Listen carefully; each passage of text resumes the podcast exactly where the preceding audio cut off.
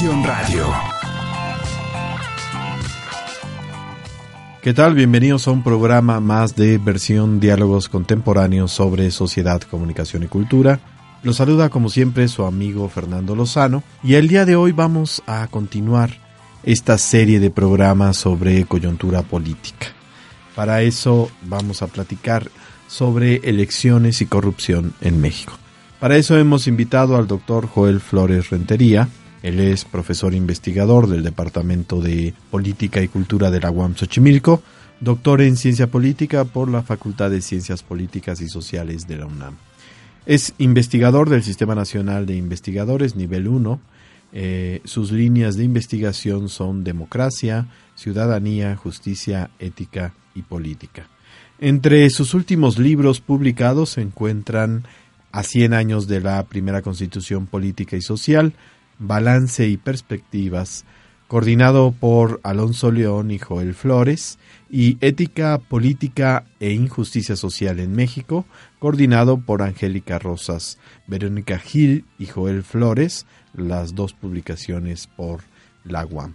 Bienvenido, doctor Joel Flores Rentería. Muchas gracias por la invitación.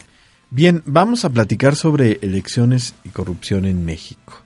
Y bueno, para eso tendríamos que hablar de, bueno, qué es la corrupción, porque curiosamente en, los medios y dentro de las propias campañas se fue manejando el tema de la lucha contra la corrupción, ¿no? Y entonces parece como que todo el mundo sabe lo que es la corrupción y en el fondo, bueno, cuando hablamos de corrupción, ¿de qué estamos hablando? Hace muchos años, cuando era yo estudiante, había profesores que nos decían, en México ha habido corrupción siempre. Incluso lo llega a decir el presidente de la República, como que si estuviera en nuestras venas ese tema de la corrupción. ¿Qué tan cierto es esto? ¿Qué tan falso es esto? ¿Efectivamente en México siempre ha habido corrupción o es realmente un fenómeno muy contemporáneo? Bueno, es un fenómeno antiguísimo. El problema de la corrupción es que no hay una definición propiamente dicho. Lo paradójico es que aún sin estar definida, nos entendemos cuando hablamos de corrupción, ¿no? que es uno de los fenómenos que, que ocurren. Normalmente la corrupción es asociada en materia política, es asociada con violentar alguna ley, con falta de transparencia, con soborno, con desvío de recursos públicos. Rebasa obviamente por mucho el ámbito gubernamental. Ahora, el problema mayor es que remite a acciones y la corrupción es un principio ético que tiene una manifestación jurídica, uh -huh. por un lado, por otro lado una manifestación moral. Y en efecto, tiene que ver con violentar alguna norma, ya sea jurídica o ya sea moral. En el caso de la corrupción política, es necesario que se violente una norma jurídica para que el, el, acto de corrupción pueda ser sancionado. Pero ese no es el problema de fondo, sino que necesitamos una definición de corrupción que nos permita combatir a la corrupción. O sea, porque si no tenemos una definición, uh -huh. no podemos combatirla. La manifestación, en efecto, es violentar una norma.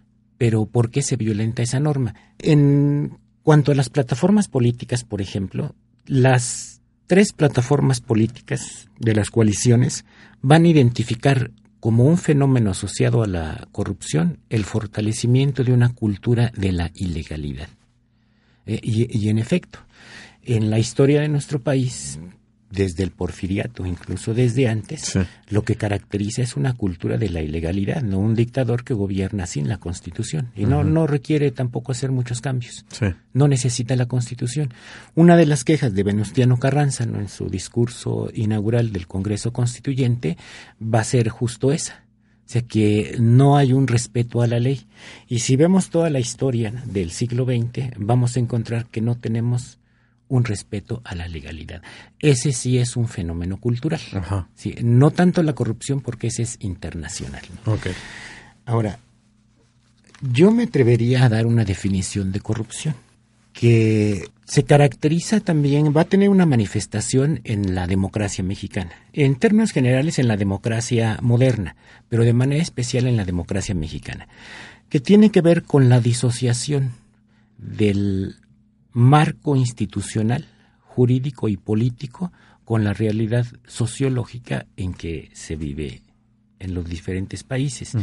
Es inherente a la democracia justo porque uno de los principios es la igualdad universal, pero la igualdad solo puede establecerse mediante una diferencia.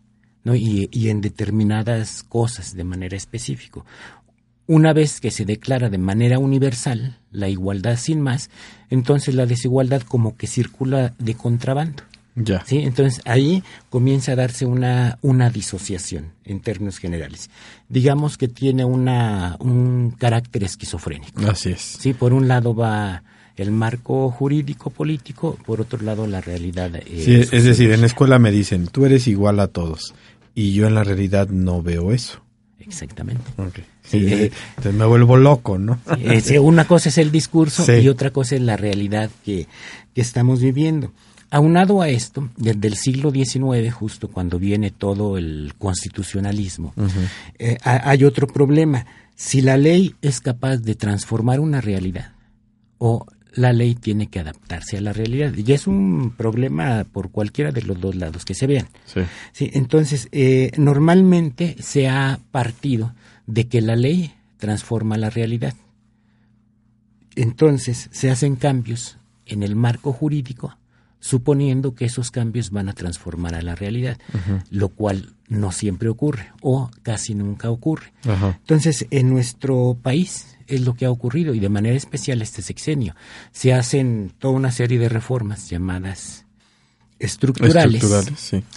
pero prácticamente ninguna reforma les funciona, ¿no? comenzando por la educativa, la reforma energética que tenía que bajar los precios de la gasolina, de la electricidad y la consecuencia es que han subido y van a seguir subiendo bajo esos términos. ¿no? Entonces, aquí el problema de, la, de esta realidad disociada ¿no? con el marco jurídico y lo que estamos viviendo va a impulsar a la corrupción. ¿sí? Porque en el fondo vamos a encontrar una disociación entre lo que es el discurso y lo que son las acciones de los gobernantes. Y justo esa disociación es el origen de la corrupción, tanto política como no política. Entonces, el origen de la corrupción en México es que todos los candidatos a algún cargo tienen un discurso, pero ese discurso no se plasma en la realidad. Y no coincide. No coincide con la realidad. Y si esto no coincide, entonces o es por corrupción o es por ineptitud. Tendríamos que, que, concluir ah, eso, ¿no? O sea, porque no pueden prometernos, no pueden construir un discurso sin ninguna base, porque si lo están haciendo, la finalidad es engañar. Sí. Y si tienen las bases y no logran a, plasmar al menos parte, es ineptitud no es un problema de, de cálculo.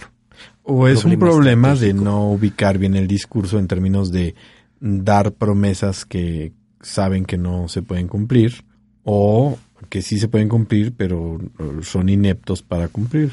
Ahí está el problema. O sea, porque digamos que en política tiene que deliberarse sobre los medios para alcanzar el fin.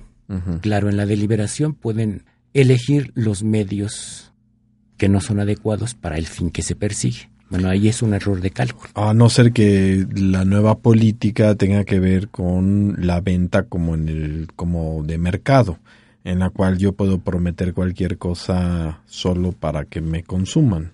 Es que ahí está la corrupción. Sí, porque si la política, que incluso no solo la corrupción, sino el desprestigio de la política, o sea, porque la política en realidad al menos etimológicamente, es la vida ciudadana. No poli, polites en griego es ciudadano. Política es la vida, la vida ciudadana. ¿no? Entonces, eh, si se desprestigia completamente la vida ciudadana y se toma al Estado como si fuera una empresa, entonces ahí está ya la corrupción.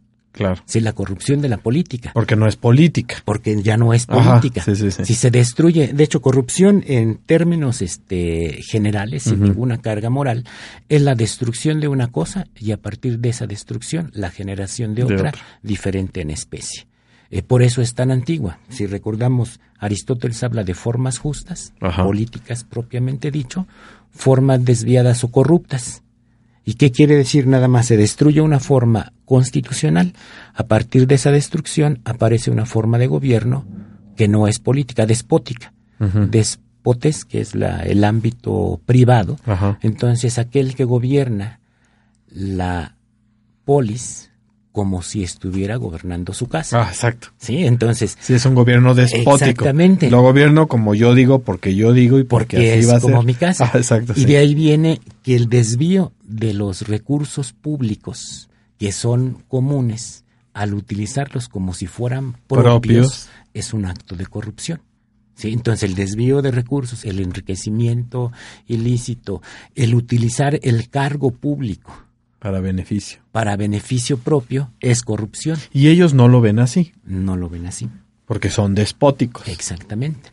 O sea, es- pero si esto es mío, me lo merezco. Como dice el, como escribía esta mujer, merezco abundancia, merezco abundancia. Exactamente. Un presidente municipal dice, bueno, pues yo merezco ganar 300 mil o 400 mil pesos. Mi trabajo lo vale. Ajá. Sí, pero no, incluso el término de cargo público, que es una carga, Ajá. es una carga pública en beneficio de- De. del pueblo. El mismo término ahí está presente. Sí, servidor público, ¿no? Y entonces a todos me sirven a mí. El servidor público tendría... eh, ese término es muy interesante, Ajá. ¿no? Porque eh, es el siervo, Ajá. es el que sirve a otro. A otro. Y esclavo es una palabra del medioevo, del siglo XVI para acá, que se va formando. En griego era doulos, en latín era servus, y eran palabras muy complejas, porque en efecto tenían que servir. Pero aquellos que servían, por ejemplo, a los dioses, eran doulos de los dioses, o los primeros cristianos eran doulos de Cristo, eran servidores de Cristo. Y en este sentido, aquellos que se dedicaban al gobierno eran servidores del pueblo. Sí, estaban bajo el servicio del pueblo. Por eso Morelos no se autonombra siervo, de la nación. Siervo de la nación. Y ahí es donde está ese servicio o esa carga que debe de llevar el gobernante. Y eso se ha perdido. Y lo vemos como la corrupción inicia desde las palabras. Ya no se llaman cargos públicos, ahora son negocios públicos. Y escuchamos negocios públicos y no hay ningún problema. O sea, lo asociamos como si fuera un cargo público. Claro. O sea, pero ya ahí el mensaje al inconsciente es, Es diferente. Diferente, Sí, ya no es, diferente. ya no es el que sirve a los demás, no es un sirviente, sino es este alguien a quien se le merece dar este aplausos. aplausos. Y se traduce en una crisis de representación, porque incluso en la representación política, que la representación es un arte de sustituir una cosa por otra, entonces el representante no tiene ningún derecho, participa del derecho del pueblo. Y solo representa en la medida que atiende las tareas que le fueron encomendadas, como un representante jurídico Así es, si se le atiende tal caso y solo en esa medida sustituye al pueblo. así es. Si no cumple con esas con esos fines que son le han sido asignados, no representa. Sí, y los fines eh, o el bien común, pues es muy sencillo, no tenemos que pensarlo, lo vemos en la Constitución. Sí. Luego ahí están los, los bienes que debería tener el pueblo. En la medida que los representantes no cumplen esa función, no representan y de ahí deriva una crisis de representación. Versión. Diálogos contemporáneos sobre sociedad, comunicación y cultura. Ahora, esta visión se contrapone al capitalismo contemporáneo. Totalmente. Es decir, no puede haber un bien común, no debe de haber un bien común. Suena un poco como a socialismo, comunismo, eh, cosas que desde la perspectiva del capitalismo contemporáneo es mala, fea y peligrosa. No del todo. De hecho, también va a estar presente en el capitalismo contemporáneo. Eh, una de las transformaciones eh, en términos jurídicos que va a haber en los estados modernos, es lo que llaman los derechos subjetivos, es decir, derechos de los individuos. Entonces vemos en las declaraciones universales, como la de, la de Francia, donde hay toda una serie de derechos que se fundamentan en lo que ellos llamaban ley fundamental, que es medieval, ¿no? y esa ley fundamental que provenía del derecho divino, así como le daba al rey el derecho de gobernar, a los gobernantes tenían primero el derecho a la vida, el derecho a la libertad y el derecho a la propiedad. esa era la, ley fundamental. Del derecho canónico. Eh, no es que era, e, era más que el derecho canónico, sino que era, digamos, leyes que nunca fueron escritas, pero que así siempre, eh, así existieron siempre. Era lo que los griegos también llamaban una especie de ley natural. No es Yodo o Antígona, no tenían esa percepción. Los estoicos, no donde la libertad es un atributo inherente a la existencia humana. En la antigüedad era una posibilidad, porque el hombre era un animal político. Así es. Entonces, era posible que fuera libre, pero también era posible que no lo fuera en la Europa judio-cristiana, ¿no? Ya no, o sea, porque el hombre es creación divina y lo hace con mente, lo hace con alma, entonces la libertad es un atributo de todos y de ahí va a evolucionar a un derecho. entonces, de ahí se va construyendo esa ley fundamental de la cual van a derivar los derechos humanos, o los derechos del hombre y del ciudadano como algo inherente que existe antes del Estado. Ahora, estos son derechos del individuo, ya no de una corporación. Entonces, la base del liberalismo, en consecuencia del capitalismo, es esa.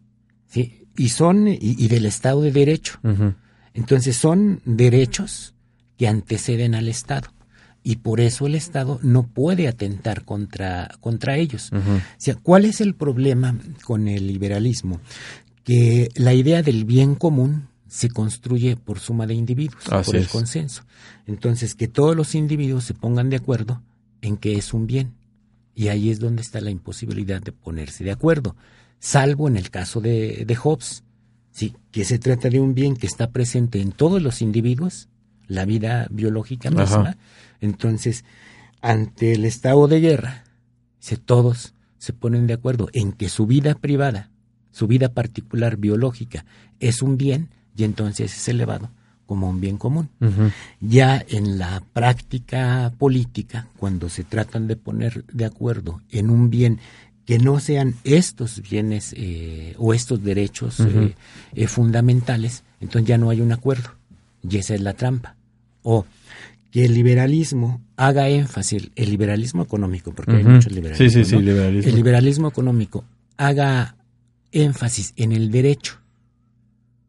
Esa es la trampa, porque defiende el derecho, pero no la distribución del bien que garantiza el derecho. Claro, defiende el derecho de la propiedad privada, pero no la no garantiza que esa vaya a tener algún tipo de distribución. Exactamente, y algo bien importante, fíjate, hay dos derechos fundamentales, el derecho a la libertad y el derecho a la propiedad.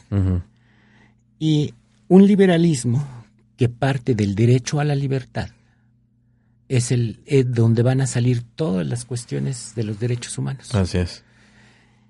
Y como la libertad es antes que la propiedad, entonces la propiedad está subordinada a la libertad. Así es. El otro liberalismo, que es el liberalismo fundamentalmente económico, parte del derecho a la propiedad.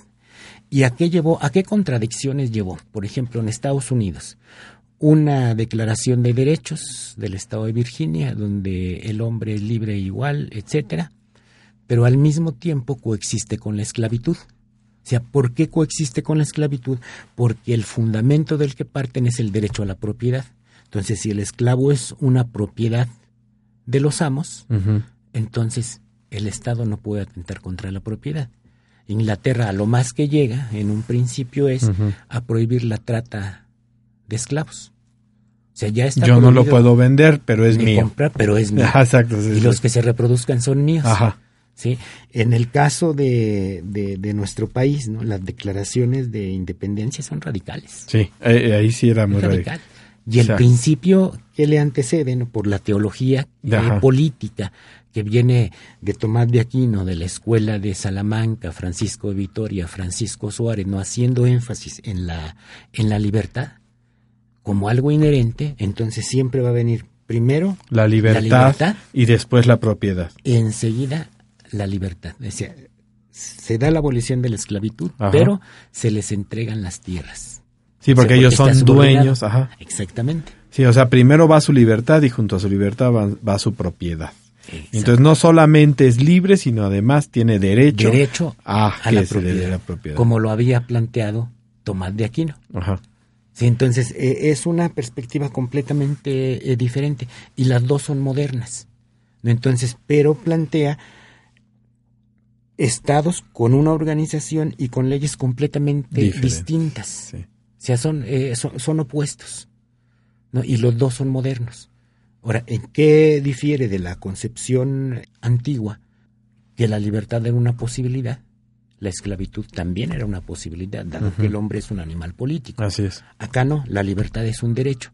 Pero si la libertad es un derecho, entonces puede ser que se mantenga únicamente como un derecho, es decir, un derecho vinculado nada más a la moral o a la ética. Entonces, toda ley tiene un principio ético, por supuesto. Sí, pero si se mantiene como una declaración, nada más a nivel declarativo, no existen los medios ni las instituciones Para hacerlo para valer. que ese derecho sea una realidad Y se en la vida humana y se cumpla. Entonces, es, ese es, por eso decía la parte esquizofrénica de la democracia moderna. O sea, en papel usted es libre, punto. Exactamente. En términos sociológicos y Ajá. reales, no eres libre. Ajá. Sí, porque estás con una serie de problemas, de carencias que no permiten ejercer esa, esa Libertad. libertad. Y ese derecho. Y ese derecho. Y aquí viene también esa percepción de la corrupción. En política, dependiendo de qué principio se parta, viene la corrupción, porque si la corrupción es un principio ético y la ética tiene como finalidad la preservación de la naturaleza humana, si la libertad es parte de esa naturaleza humana, entonces un principio ético tendría que ver con la preservación de esa libertad y su manifestación en las distintas eh, expresiones. En este sentido, si la política tiene que ver con ese principio ético, o sea, si la libertad es el principio de la política, entonces la corrupción de la política tiene que ver no con usar la, pala- la palabra, ¿no? que es la libertad, sino con hacer lo que se desea a través de la violencia. O sea, ahí donde comienza a generarse la, la violencia, comienza a generalizarse la corrupción política. Sí, porque eh, de alguna manera es casi como lo voy a, lo voy a ejercer obligatoriamente, Exactamente. o sea, más allá del derecho que tengas o no. Pues está muy complicado este tema. Vamos a seguir platicando de él la próxima semana. Me sería bueno hacer una, un primer cierre en este programa sobre el tema de la corrupción porque uno diría, bueno, es algo sencillo y ahora resulta que viendo un poco de historia un- se da uno cuenta que es un tema bastante complicado. Eh, ¿Cómo podríamos eh, cerrar este primer eh, capítulo para abrir el siguiente programa? Es decir, podemos abrirlo con una pregunta, el siguiente programa, dejar una pregunta para que nuestro público también piense en ello y dar un marco general sobre el tema de la corrupción. Doctor. Bueno, pues podríamos cerrar diciendo que la corrupción es una especie de ocultamiento mediante el discurso con el cual se violenta una norma moral o jurídica con la intención de obtener un bien particular mediante el daño de un tercero O de una comunidad. o de una comunidad. La comunidad puede ser, eh, puede Ah, ser el, eh, eh, El tercero. el tercero, ¿no? Y, y es muy importante centrarnos en la parte del discurso, ¿no? Porque el discurso tiene que ver con el pensamiento y ese pensamiento tiene que ver con nuestras acciones. Si entonces si ocultamos algo mediante el discurso, es porque nuestras acciones normalmente van a ir por otro lado de nuestro discurso. Y no podemos decir de nadie que diga una cosa y haga sistemáticamente lo contrario, que es una persona honesta o que es una persona ética. Yo creo que ahí podríamos cerrarle. Excelente. Bien, antes de irnos, doctor, ¿algún correo, alguna dirección electrónica donde el público pueda leer lo que está publicando, platicar más con usted sobre el tema?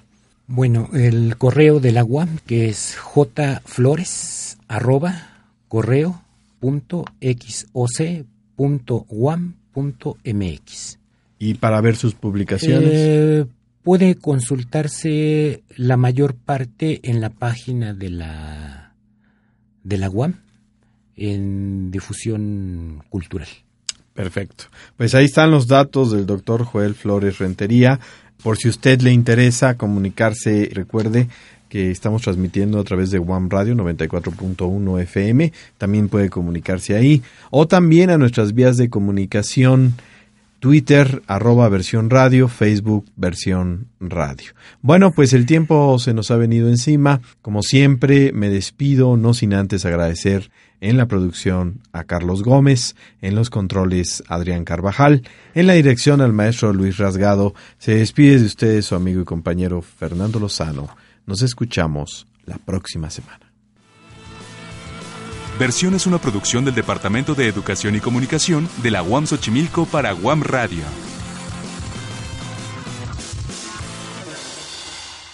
Las opiniones vertidas en este programa son responsabilidad de los participantes. WAM Radio las incluye en apoyo a la libertad de expresión y en respeto a la pluralidad.